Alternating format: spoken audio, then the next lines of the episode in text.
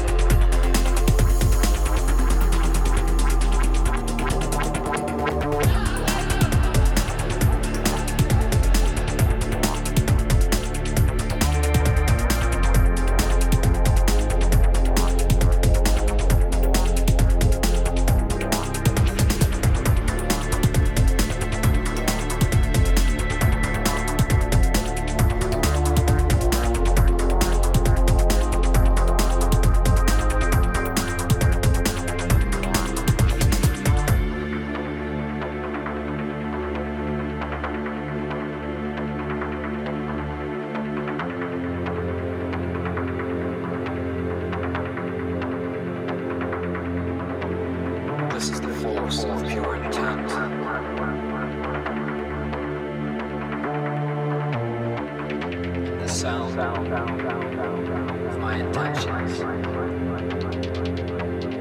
Intentions.